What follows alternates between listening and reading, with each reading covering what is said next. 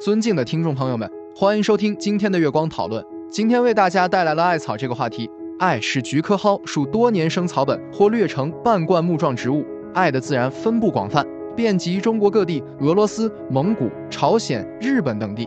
其大多生于低海拔至中海拔地区的荒地、路旁、河边及山坡等地。艾在野外有很多同属的植物。并且长得相似，人们常常会弄混淆艾、南艾蒿、野艾蒿、中亚苦蒿，于是也将其统称为艾蒿。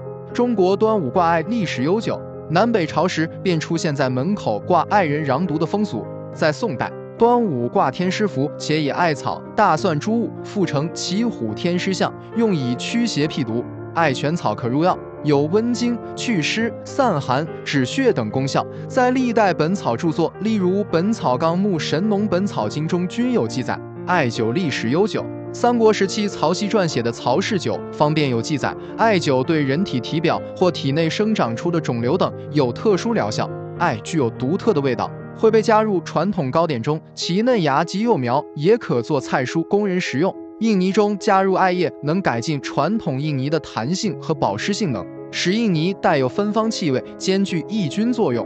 艾叶晒干捣碎的艾绒，制艾条供艾灸用，又可做印泥的原料。此外，全草做杀虫的农药或熏烟，做房间消毒、杀虫药。艾晒干粉碎成艾蒿粉，是畜禽优质饲料添加剂，还可以做天然植物染料使用。艾具有独特的味道，会被加入传统糕点中，其嫩芽及幼苗也可做菜蔬供人食用。印泥中加入艾叶，能改进传统印泥的弹性和保湿性能，使印泥带有芬芳气味，兼具抑菌作用。艾是一种普通的植物和一味普通的中药，但是在中国文化的元素中，却蕴含着丰富的知识和内涵。人们不仅用它祈福生活的美满和平安，又运用其为自己解除病痛，同时又以爱的温馨，让人们赏心悦目地细细品尝着它的滋味。这就是我们本期所有内容。